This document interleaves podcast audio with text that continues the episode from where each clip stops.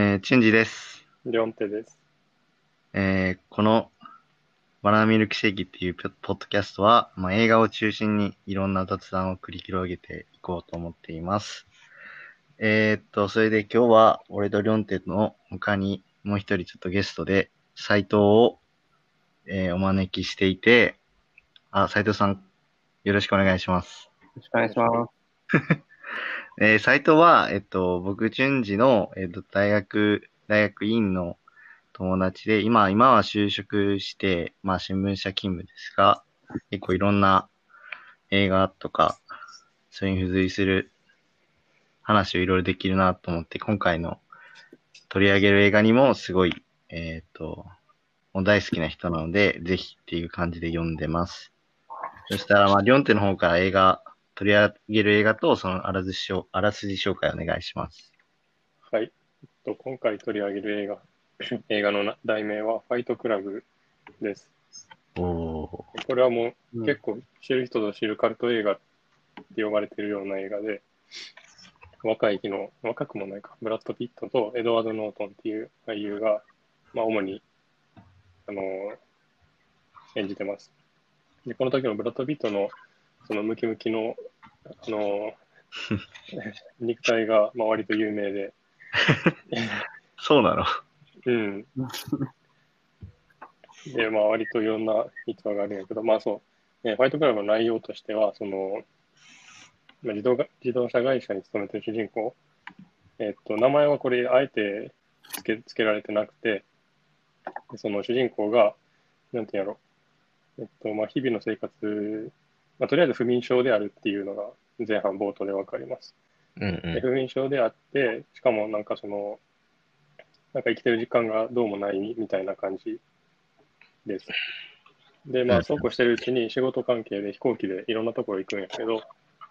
でその飛行機の中で、まあ、タイラー・ダーテンっていうブラッド・ピットを演じるタイラー・ダーテンと出会うことによって、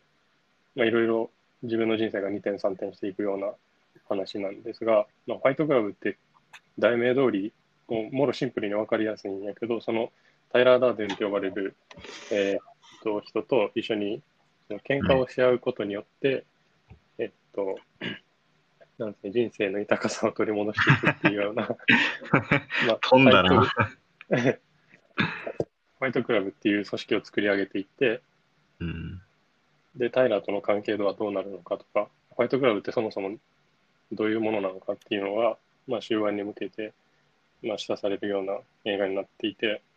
まあ、このストーリーとは別に、まあ、いろんな多重なその要素をはらんでいて、で、今回そのホワイトクラブと資本主義っていうテーマでい一連のお話をししようと思ってるんやけど、まあ、資本主義とか、まあ、そういう、まあ、社会、社会性っていうテーマも含めることもできるし、うん。まあ、いろんな、まあ、精神分析的な あの解説とかも見ることもできたりするし、まあ、そういうところちょっと今回話していきたいなと思ってます。おはいで、まあ、ちょっとね、リョンテも言ってたように、まあ、結構、ファイトクラブはいろんな観点で語れるところがすごい多いので、で、今回は、まあ、主に2点。えっ、と、とりあえず1つ目が、まあ、ファイトクラブが炙り出した、まあ、資本主義の欠陥。で、2つ目が、まあ、映画で描かれた反資本主義と、メメントモリ性っていうふうに、まあ、ちょっと今回読んだんですけど、まあ、メメントモリっていうのは、まあ、ちょっと調べたらラテン語で自分がいつ死ぬかを忘れるなっていう意味らしくて、まあそれをどういうふうに描いてるかっていうのを、まあちょっとやっていこうと思います。まあよろしくお願いします。よろしくお願いします。よろしく。じゃあとりあえず最初、読んでからお願いします。何だっけ？とりあえず、そうね、ホワイトクラブが炙り出した、まあ資本主義の欠陥みたいなと欠ころ。陥。うんあ、まあ、そうやね。だから、まあ結構その、本編の中で象徴的に描かれたりするシーンがいろいろあって、その資本主義の欠陥というか、資本主義、アンチ資本主義的な描写うん。呼ばれるところがあって、まあ、そこは後でサイトに具体的にどういうところがどうなってるのかっていうか、まあ、もうちょっと具体的にその一般性の話としてあの話してもらおうとは思ってるんやけど、で、まあまず主人公があれやねんな、その、消費社会の中で生きていて、まあ、物を消費することによって、なんかその自分のえポジションを取ってると。うん。で、まあ、それが結構ね、まあ、もろスターバックスのコーヒーが出てきたりする、最初冒頭でテレビを破壊したりとか。あるいはその、なんていうの、まあ、権威主義な的なところに対しての、なんていうの、闇ったらしさとかもちゃんと描かれていて、うん。まあ、そういう部分が資本主義っていう枠組みで捉えたときに、まあ、どういうふうに機能してるのか、そもそもその、こういう状態っていうのは何が起きてるのかっていうのをちょっと、えっと、一緒に話していきたいなと思ってます。そうですね。とりあえず結構その序盤で描かれるその映画だったエドワード・ノートンがこう演じてる主人公が、まあ、寝れないっていう、まあその、状態にあるっていうのもあるし、そういう、あの、生活、まあ、一番はその彼がやってる仕事自体がすごいこう、まあこの後話すブルシットジョブズって言われるような、まあ、クソみたいな仕事っていうのと、単純にひたすら、あの、スポーツでうん。うん。全部各種言ってるせいで時間感覚、時間感覚がこう狂っていってるっていうのはこうあるんだけども、まあそれ以上にやはりこう彼やってる仕事の内容だったりとか、彼がこうその家の中にこういっぱい置いてる、その IKEA だったり、そのブランド品に囲まれてるっていう、その商品のあり方っていうのが大きくその主人公のこうデザインというかその、にすごい大きく関わっているので、そのまあ彼の仕事と、その、まあ、そういう社会っていう、その展開を見ていきたいと思うんですよ。はい。ちなみにそのブルシットジョブっていうのは、はい。その、なんていうの、具体的に、こう、なんかどういう、なんていうの、性質を帯びたやつなんですかね？ああ、そう。さそのまあ、主人公がやってる仕事っていうのは、単純にさっきその車会社に勤めてるっていう話やったんですけど、だから、ブルースト・ジョブズっていうのは、その、えーイギリスの、えー文化人類学者であるデビッド・グレーバーっていう、まあ、この人もアナキストの活動家でもあるんですけど、この人が、あの、2018年に、その、ブログで書いた記記事が元になって、こう、できてることがある。ブルシットっていうのは、まあ、クソっていうですね、クソ。すいません、口が汚くてすいません。あ、知らないけどね。クソみたいな仕事っていう、仕事っていう意味なんだけど、まあ、よりもう少し分かりやすく言うと、まあ、やってる本人すらこの仕事が社会に役に立ってるとは思えないんだけど、うん。えー思えない、まあ、本当に無駄な意味のない仕事っていうことで、うん、うん、うん。これに関して、まあ、グレーバーは一応、どういう仕事がブルーシットジョブズかっていうことで、まあ、5つぐらい類型を挙げてて、うん。一つは、その太鼓持ちって言われる、まあ、受付嬢とか、秘書とか、ドアマンとか、なんか、自分が、その、重要な人だと思わせるために存在する職業。で、二つ目ああ、そう。で、二つ目が、その、えー用心棒っていう、でロビーストとか、あと、うん企業弁護士、うん、うん。あとはあ、うん電通みたいな、こう、広広報とか、あー、そういう人のためになんか相手を告知する仕事。うん。で、三つ目が落ち葉拾いって言っていて、まあうん質の悪いプログラムの修正など、そもそもあってはならない問題の手直しをする仕事なんですよ。うん。これが完全に、まあ、その、主人公に当てはまるというか、で、あと、ああ、そういうことか。そうであとそれ以外にも、その、まあ、社内管理って言われるような、まあ、まあ、なんか、社内のそのくだらない、こう、候補やったりとか、そういうのとか、あと、まあ、仕事製造にそもそもブルーシッョブズを生み出す中間管理職がいて、みたいな。ああ、そう ね。そういうのや、うん。まあ、でこの、なんか、ブルーシットジョブズの問題というか、何なのかっていうと、やってる本人が、やってる本人すら、もうくだらないと思ってると。うん。無意味でくだらないと思いながらも、やってるっていうのはすごい、こう、大きなところで、実際にそのイギリスの調査会社が、その、グレーバーの言葉を引用して、なんか、その、あなたがやってる仕事は社会に役に立ってると思いますかっていうふうに調査したところ、32%がうん、なんか、何の、なんか、社会に対して貢献してる仕事をしてない、意味がないと思ってるっていう結果が出てるんですよ。35%?37? そう、あ37%か 37? そすごいね、それ。冷静に考えたら、4割近くの人間が自分の仕事の意味を見出せてないってやばいよな。確かになんかでも、仕事とかで働いてると、これ何になるのかなって、こう、一歩引いて考えたときに、すごいこう、有害なことをしてる気もあるわけですよ。なるほどね。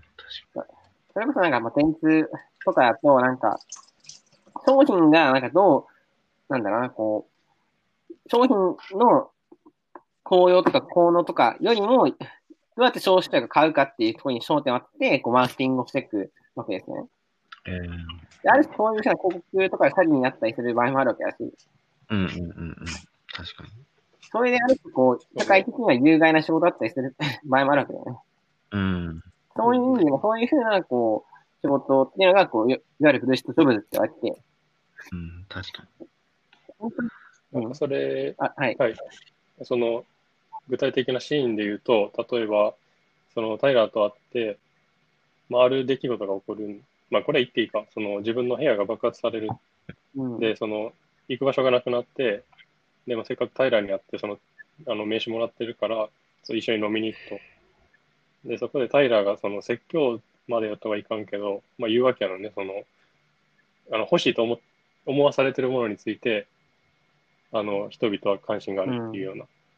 例えば、まあ、柔軟剤の名前とか、そのベッドの名前とか挙げていって、お前なんでそれ知ってるんって言って、それ別に欲しくもないのに欲しいと思わされるだけでしょって言われてるような、まあそういう状況を表してるっていうわけですよね。だから、そういうのを、だから、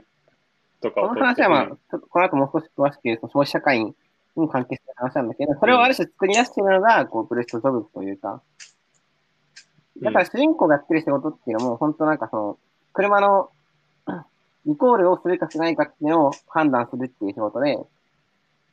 本当はそもそも、こう、車が、車がこう事故、事故にあって、その車が、こう、リコールすべきかしなしないべきかっていうのを、その、事故の起こる、起こる確率と、こう、大体平均の時間額とか、そういうのを計算して、こう、やるわけだけど、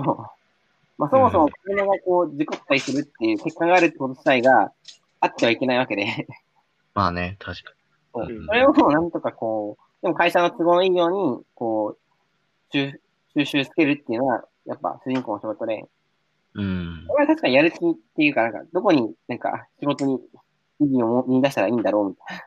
確かにね。な。何か自分で何かを作ってるわけでもないし、誰かにこう、有益なサービスを提供してるわけでもなくて、ただ会社のこう、うん欠陥をたただただ埋めてるだけっていう、うんうんうん。そういうある種、こう、労働における、その主人公の労働における阻害っていうのが、まあ余計さ、この後喋るような消費社会、まあ消費文化にどっぷり使って、こう、まあ主人公のなんか主体性っていうのを奪っているっていうふうにもやっぱ見える。そそういう動きがあるかもしれないなってことですね。うん。で、その、さっき言ったその消費社会っていう部分に、こう、まあ、より、絞った出て考えてみようと思う。さっき、その、なんか、ヨンテが言ったように、その、だから、リュベっていう、その、なんか、羽毛布団とかでな、なんで名前知ってんだみたいな聞かれて、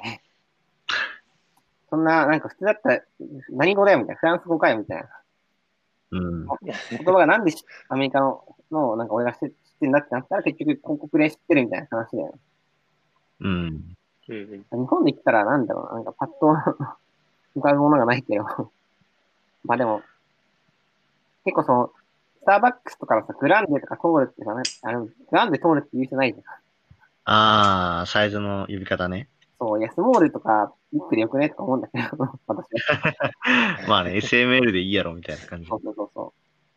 う。でもそういうなんか、わけのわかんないことをなんで知ってるかっていうと、そういう消費社会にこうどっぷり使ってるっていう、まあ、話で、うんうんうん。えただまあやっぱ、この作品自体が作られた1990年代っていうのが、ある種こう消費社会のこう、なんていうかな、行き詰まりも含めた上で、ただそれを乗り越える上で出てきたこうブランドっていう、こう、まあ、映画あった主人公がすごい好んで買ってる、その、イイケア、アイケアのその家具とかがまさにその例だと思うんですけど、うんい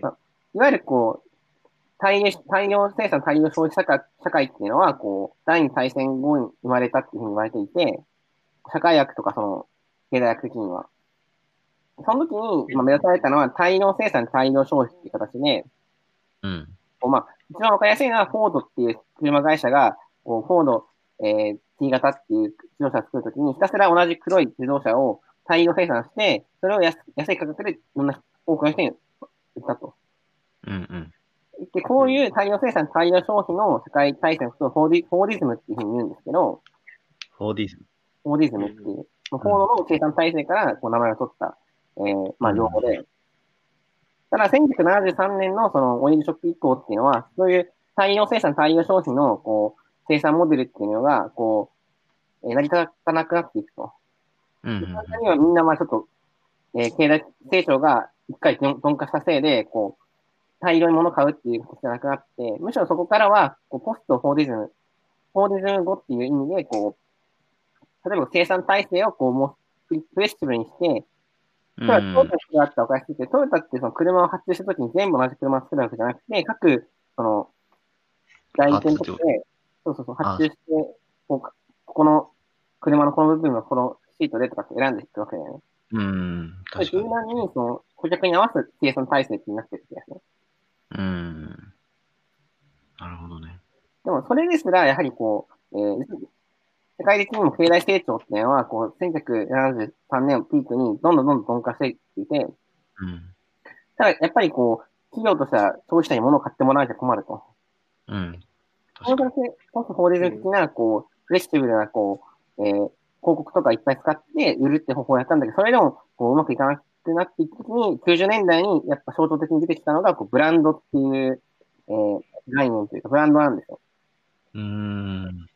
さっき言ったスターバックスとかって結局売ってるのは、なんかこう、コーヒーなわけですよ。まあね。ただのコーヒーで。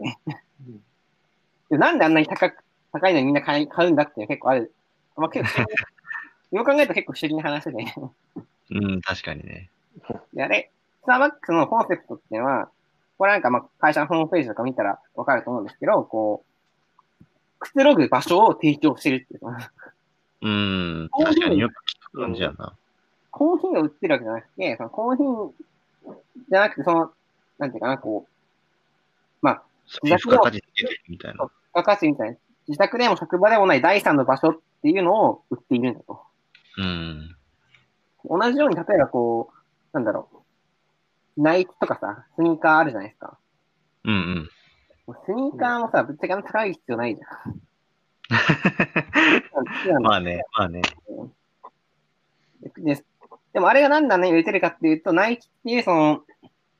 あのブランドがこう、意味してる。そのマイケル・ジョーダンと一緒にこう、チャレンジしてるとか、あ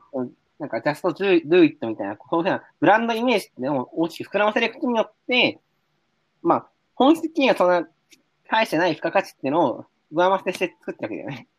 あ。ああ、なるほどね。うん。で、その一方で、それこそこう、スターバックスだったら、そのコーヒーとかっていうのは、こう、アフリカで作ってることが多いんですけど、うん。ここって超なんか、あの、低賃金で、その、コーヒー豆を買ってて、うんで、。ナイキとかも結局東アジアの、すごい、いわゆるスウェットショップって言われるような、こう、えー、そうです。実際の労働条件のところで、こう、子供とかが、15歳とかも10歳くらいの子供が、もう、危険な、こう、トラックのなんか薬品とかが、向かってる工場で働いてたりするわけですよ。うん。そういうのを全部大きくして、こうブランドっていうものでこう買うことによって、あたかもその、いうものを全て追いかかされるし、うん。中に、その、商品としてはそういうふうな、こう、商品を作ってるその工場の人たちに払われるお金の方が高い、高い方が普通なんか道徳的だなって思うと思うんですけど、実際はその、マイケル・ジョーダンだったり、その広告費に占められてる割合って方がめっちゃ高いわけですよ。うん。でそういうある種こう、90年代っていうのは、こう、まあ、ある種、資本主義、あの、社会主義が崩壊して、まあ、資本主義しかなくなった。もう、資本主義以外の社会のオルタナティブがないんだっていう中で、より消費社会っていうのが、こう、ブランドっていう、こう、機能も含めて、こう、より進化していった時代。うん。やっぱそういうのが、こう、ファイトクラブの背景に、こう、あって、で主人公はその中ですごい、こう、まあ、消費社会に出され、ブルストジョブズみたいな、そのクソみたいな仕事の中で自分のこう、いわゆる自立性というか、自分で人生を切り開いていく力っていうのをこう奪われてるっていうふうにも読み解けると思うんですね。でそのブランドみたいなやつってっていうのが結構あんまりちゃんと考えたことなかったなってすごい思ってんけど、うん。なんか、そういう、まあ、そのさっきナイキで言うエアジョーダンとか、その、うんそういう、なんていうの、まあ、著名人とかそういうのも、まあ、コマーシャルに取り込んでって、まあ、そういうところのイメージもすごい活用していってるってことやん。うん。なんか、逆にこう、それをこう、どうやってなんかに人たちは受け入れていったのかなっていうか、うん。なんかその、ブランドの一番最初っていうのは、結局、なんか最初、さっきなんか90年代ぐらいからそのブランドのあれが強くなっていったって言って、いうふうに言ってたけど、うん。最初はどういうところが始めたっていうか、やっぱこう、うん同じような商品の人がこう、同じ靴でもなんか、まあ靴って別に履ければいいから、機能うん。うんうんなんか、それでも、この商品を手に取ってもらうためにはどうしたらいいんだろうってことで、企業が、こう、思いついた手段というか、うーん。結局なんか、まあ、それこそ、こう、スーパーとか行って、こう、まあ、調味料とか、そういうふうなとこ行った時に、まあ、いろんなブランドというか、いろんな商品があるわけじゃないですか。うん、そうね。確そのかに。中でなんでその商品を手に取るかって言ったら、まあ、例えばその CM で流れてるから買ってみようと思ったりとか、うーん、確かあれ、商品のその効用とか、その、機能とかそういうものとは外れた、ある種そういう商品にまとわりついてるイメージ、記号的なものを作ってるっていうのがやっぱ多いわけだよね。に。うんうんうん。それをいかに作り出すかっていうのが、広告の一番の、えー、手段というか、目的で。確かに。クオリティとかそういうところじゃなくて、もっと、なんか漠然とした商品についてるイメージで買わせるってことね。それで、だから、同じような、その、市場の競争に勝とうという。結局、うんでもまあ、ある種、こう、少しでも、ちょっといい機能を、なんか、の商品につけるってなっても、それ結局他の企業を真似しちゃうから、うん、確かに。そこでなんとか頑張ってその商品を改良しようしようってしても、まあ、限界がある程度あるわけだよね。あテレビとかわかりやすいじゃないですか。テレビなんてなんかまあ見りゃいい、見りゃいいんだけど、あ、うん、確かに。でもなんか世界のカメラブランドとか行ってみたりとか、うん、あれとかはまさにその、なんか商品につけるイメージ。日本製はいいもんだよね、みたいな。いや、韓国製の方がいいんじゃないかと思うけど、だうん、けどそういうのも含めて、こう、商品にそういう記号的なものを、こう、付与していくっていう。で、そのなんか、性能がすごい細分化されてさ、ある意味こう、普通の人やったら理解できなかったりするやん。うん、そういうのを補うっていうところもあったわけかな。それこそテレビで言うところのさ、そういう画質とか、うん、なんか大まかな数字、何画質、なんちゃら画質みたいなやったらいけるけど、うん、そ、それ以上のディテールの差をつけようがないやん、割と性能だけで言うと。うん、なかなかわかりづらいっていうか、普通の一般消費者に届きにくいみたいなところがある感じはしてて、それをある意味こう、なんていうのか、超えていく、まあ、補うみたいな感じでそういうのもやっぱ進んでいったってこと？まさにそうだよね。実際なんか、主人公がすごいいっぱい買ってた IKEA の家具とかも結局なんか、いや、ただの家具じゃんっていうさ。うん、うん、でも、まあ映画の中でも言ってるけど、僕が夢中になってるのは、この北欧のこの雰囲気がまとわれた、こう、い IKEA の家具だみたいなこと言ってたんだけど、うん、うん、その IKEA の家具っていうのは普通のテーブルじゃダメで、うん、本質的にはそのなんか、さっき言ったブランドのイメージみたいのが、まあ、どうつけていくかって話になってくるけど、でも結局そのブランドのイメージを確立しちゃえば、もう IKEA であればもういいみたいな。うん、確 IKEA っていうその一言に、こう、北欧の家具である、なんかすごいこう、や、優しい、滑らかな、こう、なんかデザインであるとかって全部が含まれてるから、うん。主人公はその、IKEA であれば何でもいいから買っちゃってる状態じゃないですか、あれは。確かに、確かに。そこになんか主体性みたいなのない感じになってるもんな。やっぱ主人公がそれくらいなんか主体性をこう奪われてるっていう。結局でその、IKEA の家具がいっぱいある部屋の中で、でも冷蔵庫開けたら、こう、なんだ、食材も全くなくて、調味料もなくて、うん。料理すらしないっていう。料理すうんる力、なんか、生きていく力、自分、料理するって結構、私はすごい重要だと思うんだけど、確かに。どこでも、料理さえできればどこでも生きていけるわけじゃん。うん。でそういう、まあそう。だから人間として基本的な、こう、生きる能力っていうのを、もうそういう社会の中で奪われてるっていうふうになんか、ある種描き出してるなって私はすごい思うんですよ。うん。なんかそのもう一個消費っていう観点で面白いシーンがあるなと思ったのが、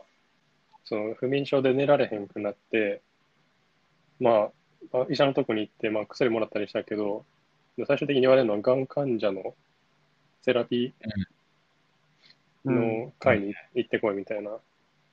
で、そこに行って、初めてその、ちゃんと寝れるようになったっていうシーンがあるんだけど、なんかちょっと象徴的まあ、それも一種消費をし、その、なんていうのな、消費してるわけやん、その、感動をなんかもらいましたみたいな話。日本のなんか、中高生向けのなんかすごい、よくわかんない、主人公の男は絶対死ぬ映画みたいな。うん、感動ポルノみたいなやつ。感動ポルノ的な。うん、ああ、確かに。それをなんか、そういう感動とかをなんかあれ消費しないと、なんか生きてる実感が得られないっていう、まあ、ふうにはやっぱ描いてるよね、なんか。うん。うん、ああ、それこそあれ、感情面での消費みたいなってこと？あれは。あれもなんかその、それこそ獲得していったものじゃなくて、あれもそれこそ消費みたいな感じでさ、まあ、リョンテが言ってたけど、そういう感情的な部分を、を、まあ、ある意味失ってた主人公が、別の形で、うん。まあ、獲得するっていう、そういう生活力みたいなところとは違うけど、一応、うん、補い、補ったみたいな感じっていうことなのかな、あれは。どうなのかな。まあね、そういうふうにもなんか捉えられる気もしたんやけど、今。うん。うん、空空虚だから、やってる仕事も空虚だし、やってる消費の仕方も空虚だから、なん確かに。て。うん。やっぱこう生きてる実感っていうのがすごいこう、人の感動をもらうことで、こう、得られるう。うん、そうね。確かに序はそういうふうに、その、物質的にも精神的にもなんか徹底的にそういう虚しさみたいなのを描いていってる感じはするね。今、こうまとめていくと。確かに、うん、結構面白い、そう考えると。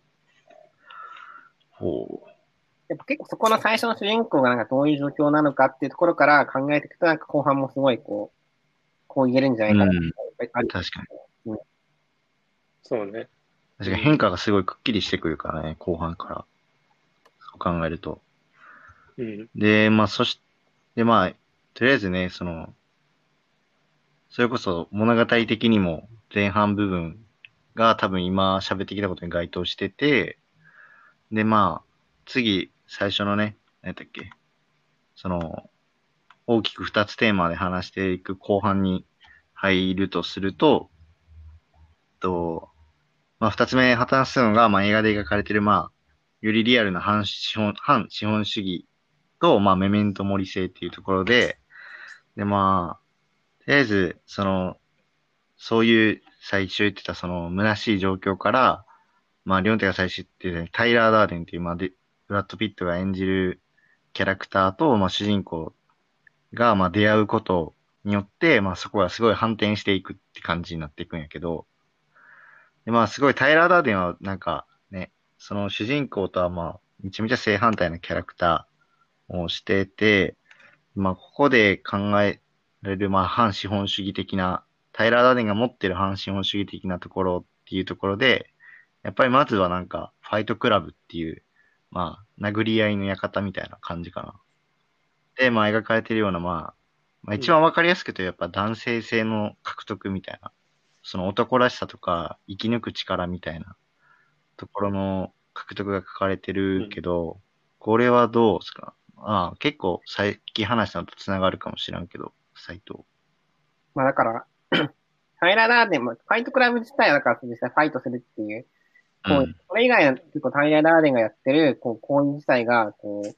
まあある種普通の消費社会から確絶された形でやっぱ生きてるっていうところがなんか面白いかなっていうので、うん。まあ、例えばその、タイヤガーデンがやってるのは、こう、いたずらだけど、こう、あの、なんだっけな、その、自分が勤めてるホテルの超高級料理になんか、しょんべん混ぜるとか。うん、そうね。そういうなんかある種、こう、ブランドとかそういうふうな、こう、ものに対するっていうのが、まあ、いかにこう、くだらないかと。お前、高級料理だから食ってるけど、これ、本命入ってるぞみたいなところを、ある種こう、行為としてやってるわけだよね。確かに。で、リアルなところで評価せずに、そういうイメージとかそれだけで、どれだけお前らが生きてるかっていうところってことやそう、そこを馬鹿にするためにああいうことをしてるわけで。それ以外にもなんかやっぱ住んでる家とかも、わざとこう、なんだろう、郊外から離れてる、なんか、全くボロボロの家に住んで、で、ほぼなんか DIY みたいな感じで、こう自分で、まあいろんなものを作るっていう。うん。それを石鹸とかも自分でこう科学の技術使って作れるっていうのも、やっぱ主人公には絶対ない能力だよね。確かに。そういうなんかある種、こう、はいはいはいお男性性の象徴っていうのもあると思うし、同時になんかそういう自分で生きてるサバイブするというか、うん。結局ファイトクラブのそのファイトする理由っていうのも結局こう、なんだろう、ただ筋肉を鍛えたいとかそういうことじゃなくて、純粋にこう、お前がこう、何もない空間に放り出されて生きていけるのかよっていうことじゃないですうか。ん。確かに。うん。そういう、こう、まあ、男性性って言っちゃうと、こうちょっとこう、まあ、確かにそういう部分もあるけど、でもなんかある種こう、まあ、人間の長い時間にと使用してる時期がこう長かったんで、うんうん。そういうある種生きていくための闘争本能っていうのを、こう、すべてこう、主人公にないものとして、持っている存在として描かれているんじゃないかなとは思うよ。うん。だからある種その、消費社会で主体性がもう奪われている主人公とは別に、そういうものに対して、こう、意識的に反発して、でしかも一時能力を獲得して、えー、ファイトするっていう男。そしてやっぱ描かれてるっていうのが、やっぱこう、うん。タイヤ・ダーデンのこう人物像として面白いなっていう。確かに。で、なんかね、最初はそういう、そのさっきでいたずらみたいなレベルで、そういう、まだある、なんか自分たちのコミュニティ内だけでやってたやつが、徐々にこう、リアルな、こう、行動というか、そういう感じで出てきてくるわけやけど、まあ、ちょっとここからはまあ若干ネタバレが含まれますが、まあなんかそれとしてはやっぱなんか思想的にアナーキズムみたいなところが、その、その闘争、さっき言ったまあ男性性とか、その闘争本のサバイブみたいなところで、まあ繋がってくるかなって思うんやけど、まあそのアナーキズムっていう概念とかそういうのの説明をお願いしていいかな？そそんなアーキズムに詳しいわけではない。いあ、まあいい、あ、いいよいいよ。やでも、まあ、なんていうかな、その実際映画の中で、まあ途中からこう、大規模ないたずらって形で、こう、例えば、こうえー商品のウィンドウをぶっ壊したりとか、うん、うん、そうね。とか、あとこう、あとそれまあブランドみたいなところを、まあある意味攻撃していくみたいなところもあるよねこうしていく。みたいなシーンがあって、でその時に、その、まあ、全員黒い服を着て、こう、うん。あの、そういう行為をやってるわけだけど、黒っていうのは、こうやっぱアナティズムの色なんですよ。うん。赤が象徴、してる色。うん。そう赤がマダックス主義の色だとしたら、こう、社会主義の色だとしたら、黒っていうのは、こう、アナティズムの色で、で、アナティズムって、まあ、いや、無政府主義とか、こういうふうにやっぱ言われると思うんですけど、まあ、その時にやっぱこう、権威に対する反発とか、うん。そういうのが中心にあって、うん、うん、うん。やっぱり、うん。で、なんか一応、アナーキズムってなんかそう個人主義的に思われるかもしれないけど、総合扶助的なこうアナーキズムっていうのがあり得るというか、基本的にアナーキズムの最小的な定義、定義っていうのは簡単に言っちゃえばその権力に対する反発。うん。実際のそういうこう権力とか政府とかそういうものに対すうんるものの反発ということになって、うん。その中でむしろこう、総合扶助的に自分たちのこう、活動領域を作っていこうっていう、まあ、経験もあるわけですね。うん。え、ちなみに、やけど、その、それこそアナーキズムみたいなっていうのは、その革命みたいなところには繋がっていくんかな？アナーキズムの場合は、政府をなんか、あの、新しくダッシュするとか作り出すっていうことよりは、うん。政府がなくても、こう、まあ、生きていけるというか、あいわゆるそそういう、なんていうかな、そ総合扶助的な部分を、こう、社会に領域に増やして、あ。ああ、なるほどね。いう、なんかこう、権力が、こう、存在しなくてもいいような状態に。単純に国家を壊すとかだけじゃなくて、うん、うん、うん。そそうじゃない、こう、考え方もあるっていうか、ああ。私の中でもいろんな潮流があるから、こう、一概にはこう言えないけども、だから結局個人とかその、国家っていうものに対し、国家っていうなんか絶対的なこう権力とか暴力があって、それがなんかこう、なんか自分たちの生活とか、そういうのをこう決めてきたりとか、ルール決めてくるっていうのが、まあ、とにかく貧困と。うん。うん。そのために対する、こう、ある種闘争というか、うんその闘争の仕方として、別にその、なんか、今すぐ、その、なんだろう、国家を倒した後に、自分たちがその国家を運営するとかっていうよりは、うん。国家がなくてもいいの社会をこう運営していこうっていう思想でもあるわけね。うん。なるほどね。そう考えると、だからそのタイヤダーデンが、こう、その、教察軍団をこう集めて、自給自足とかね。収束の生活をしようと、なんかこう、畑を耕し、なんかこう、うん。していくっていうのはすごいこう、あれはある種すごいアナーキズム的とも言えるよね、なんか、そうね。まあ確かに。ココミュニズムというか、でも総合主的なものではあるから、うん。確かに。うーん。支配がなえい状態を、だ支配がない状態をやっぱこう、作るっていうことなんだけど、うん。そっか。まあ結構ね、後半はやっぱこういう、まあアナキズム的なところに基づいた、まあ実力行使みたいなところが、まあ結構増えてきてて、他になんかどういうシーンあるかな映画内とかやったらこういう、まあその自給自足のシーンプラス、なんかあるっけ？他に。まあ、なんだろうな。いや、その、それこそこう、気に食わないものをぶっ壊すっていう意味だとすごいアナキズム的なと。あなんかこう、めちゃくちゃこう、なんだろう。うんうんうん。あそこを狙って、ここを系統的に破壊してやるとかっていうよりは、あ、あないものを一個一個ぶっ壊していこうみたいなところが。あ、確かに。ああ、そういう、それこそブランドとか、その、まあ、ある種、その、喧嘩を売ってきた、まあ、その、なんていうの？その権力側の人間とか、うん。たまたま見たそういう気に食わない奴らをとりあえず、まあ、やっつけていくみたいな、そいつらに反発していくみたいな。そうね。で、それがまあ結構、国家とか、わかり、国わかりやすい国家とかよりは、やっぱ消費だよね。消費、社会に対してのやっぱこう反発っていうのがすごい強い。うんうんうんでその、さっき言ったスターバックスとにかく壊すと。うんそうね。確かに。とかね、そう車のとことかね、いろいろ破壊、破壊まではいかないけど、まあ、それはちょっといたずらみたいな領域やったけど、やったりはしてたね。確かに。うーん。なるほどでも、やっぱわかりやすい、こう、ところだな。そうやんな。確かに。うん。で、まあ、ここからはなんか、ね、リョンテと斎藤がすごいお気に入りのシーン。まあ、またもう全然俺も好きやけど、やっぱりまあ、ねねなんだろう。こう、ハイトクラブっていう映画全体をこう、振り返るとすればってなると、やっぱこのシーンはやっぱ出てくる人が多いかなっていう感じで、まあ、それがまあ、そのね、メメントモリっていうところに繋がってはいくんやけど、その両手そのシーンの紹介を。うんそうね、結構今話したアナキズムともつながるかなと思うねんけど、まあ、アナキズム的にさ、その途中で喧嘩を売るシーンがあるやん。その宿題出されてさ、タイラー・ダーデンからファイトクラブのメンバーに宿題出すって言って、で、お前らちょっと 銀行のやつにちょっと喧嘩ってこいみたいな。で、ただ面白いのが、その喧嘩売った相手っていうのは、全員逃げちゃうねんな、その。うん。で、まあ、ある種その逃げちゃうっていうのは、まあ、痛みを回避するというか、ファイトクラブのメンバーはその痛みを知ってるからこそ、なんていうのこれも一種の啓蒙活動的なことかなと思ってるんやけど、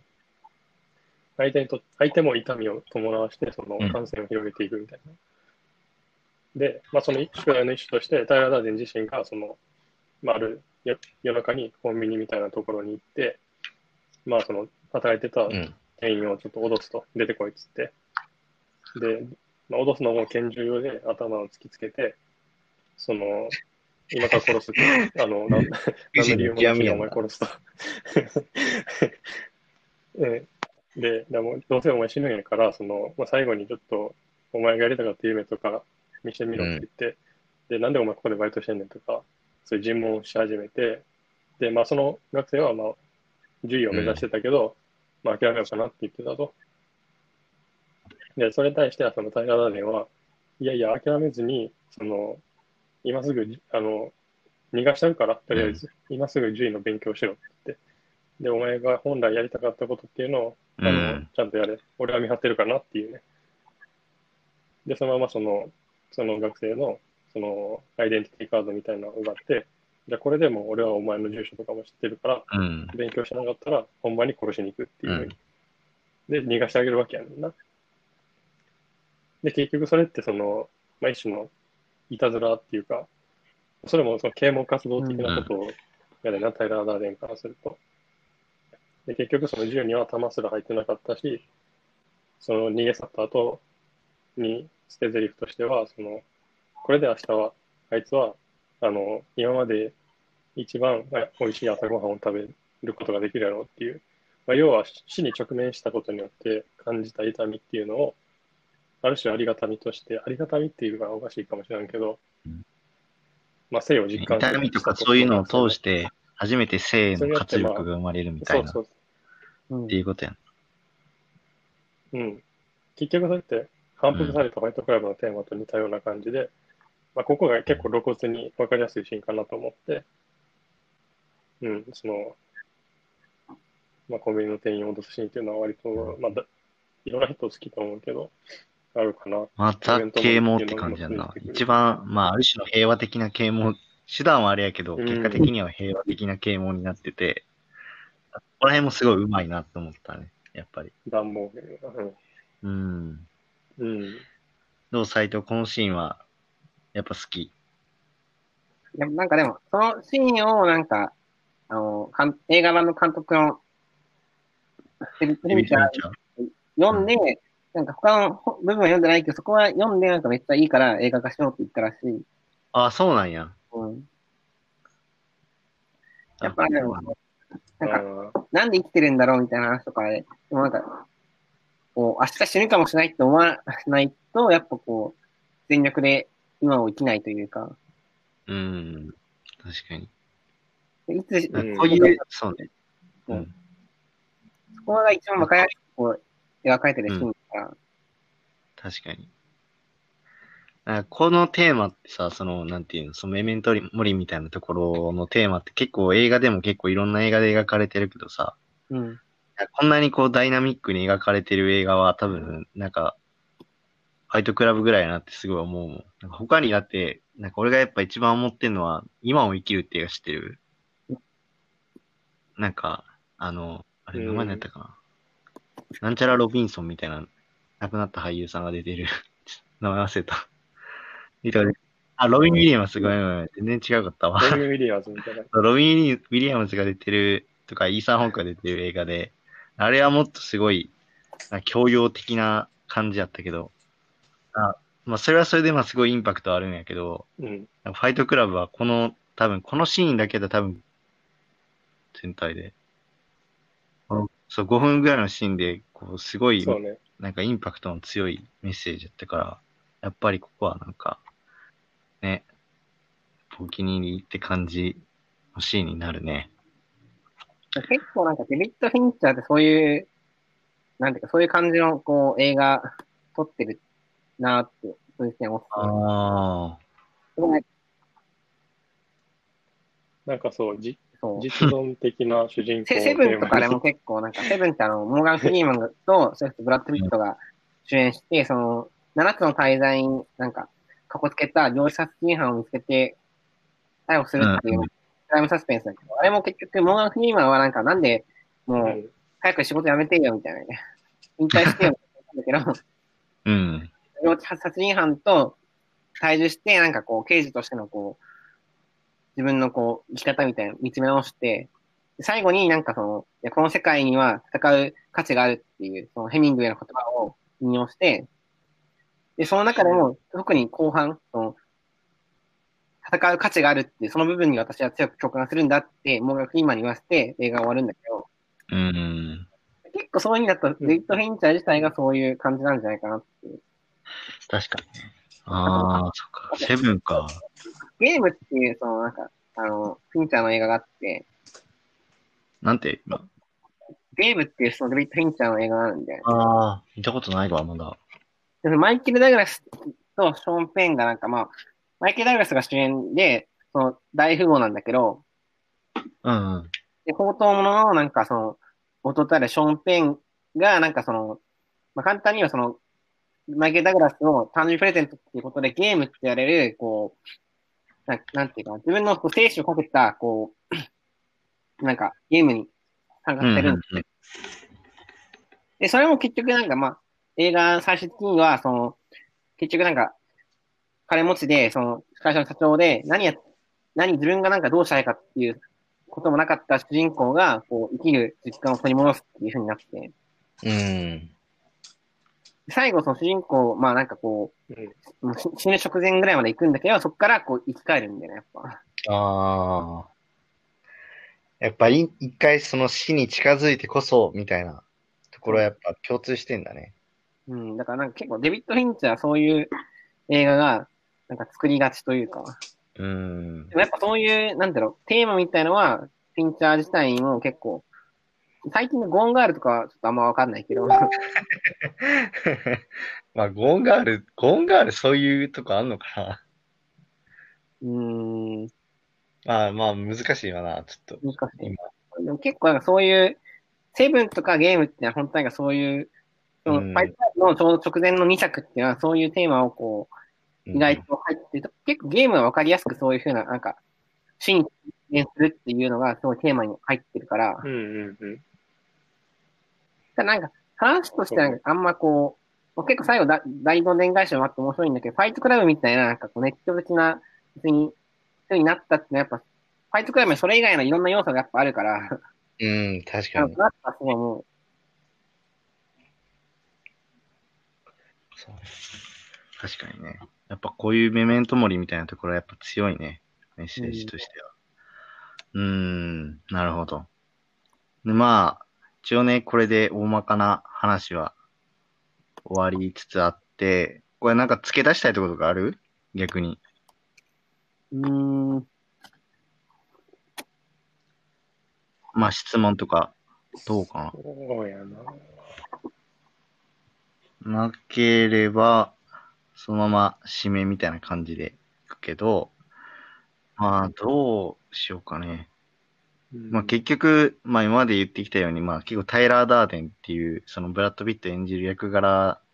みたいなところの、が持ってる性質みたいなのは、いういろいろ話して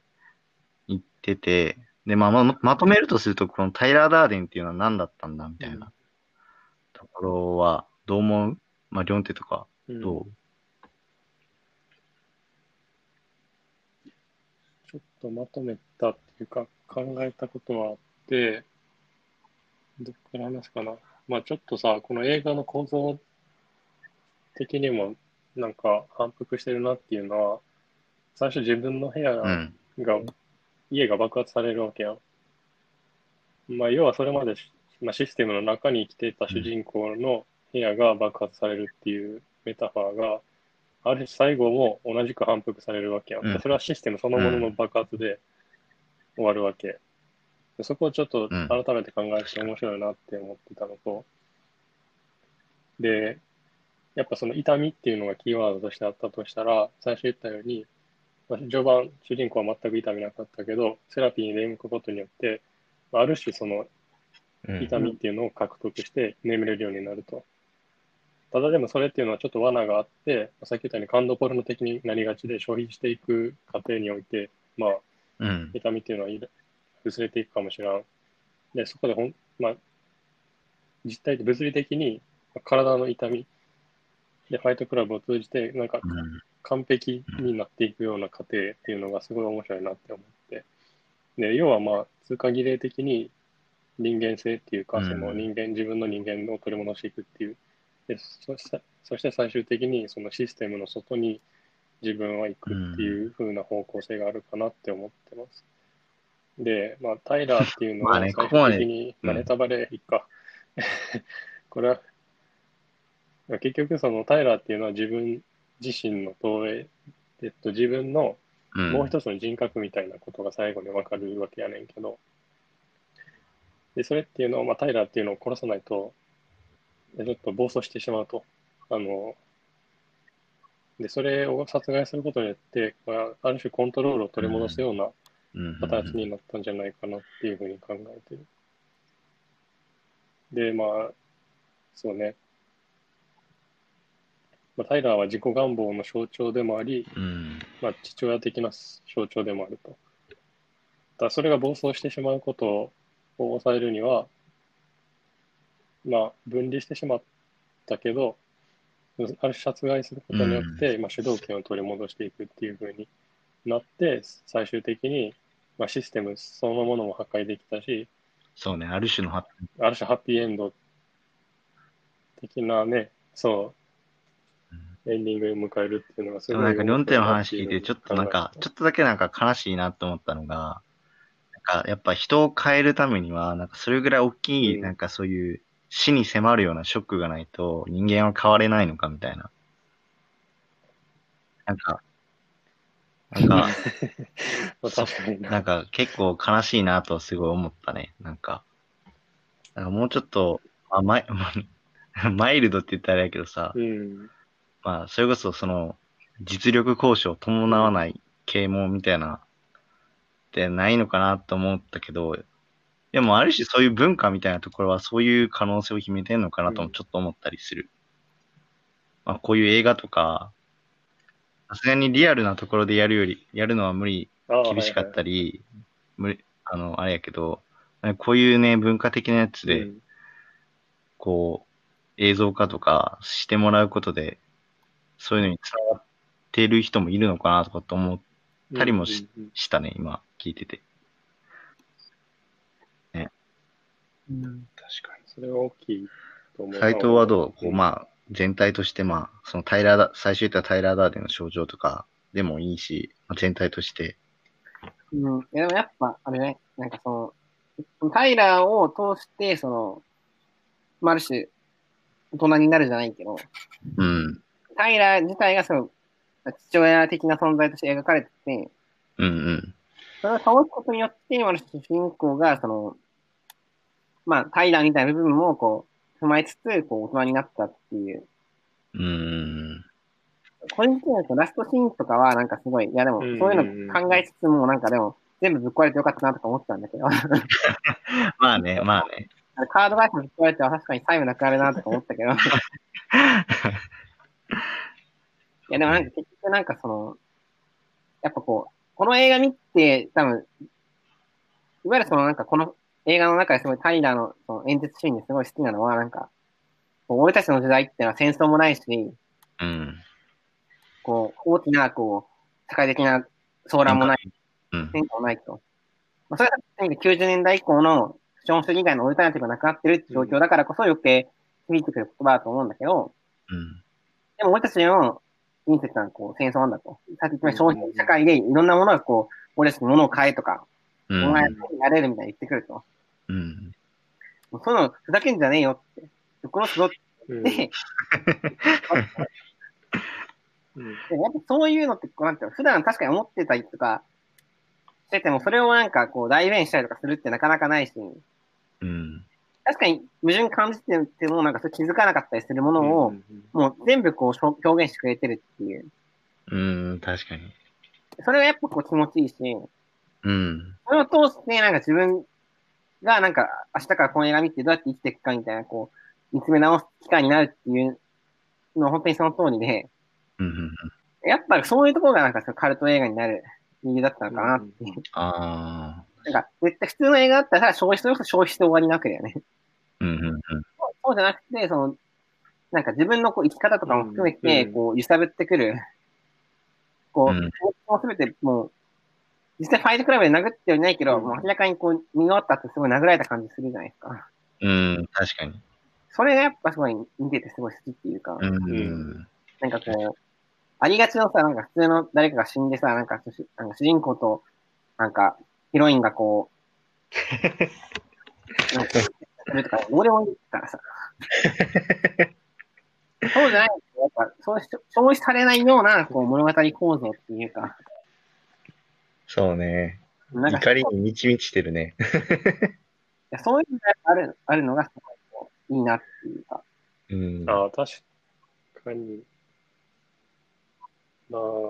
で今ちょっと確かに聞いてて思ったのは消費されないような物語構造になあれ？してるなって思ってその結局最後うんサブリミナル的に出てくる、さあのシーンですらさ、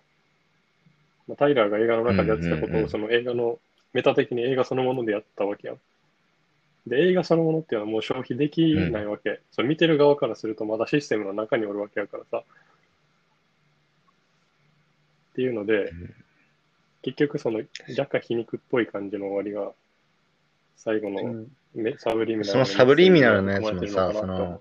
斎藤がさっき言ってた、まあ、ある種のそのブランドとかに対して、まあ、その嫌なやつに対しての、まあ、なんていうの反抗みたいなやつの一例として出てきてたわけだから、なんかそういう意味でその映画みたいなところ、その消費社会みたいなところで終わらすなよみたいな一言を、まあ、すごいえこのファイトクラブらしく表したみたいな感じなのかな、でも。うん。うん。確かに。いやー、めっちゃ面白かった、普通に。確かにね。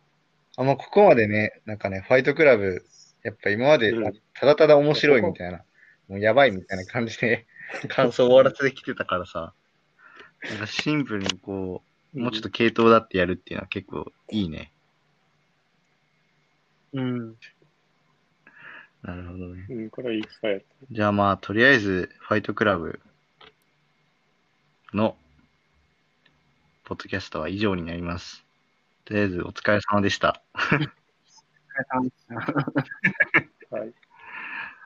まあまあ、たポッドキャスト本編はこれで終了でお願いします。はいよ。まあな、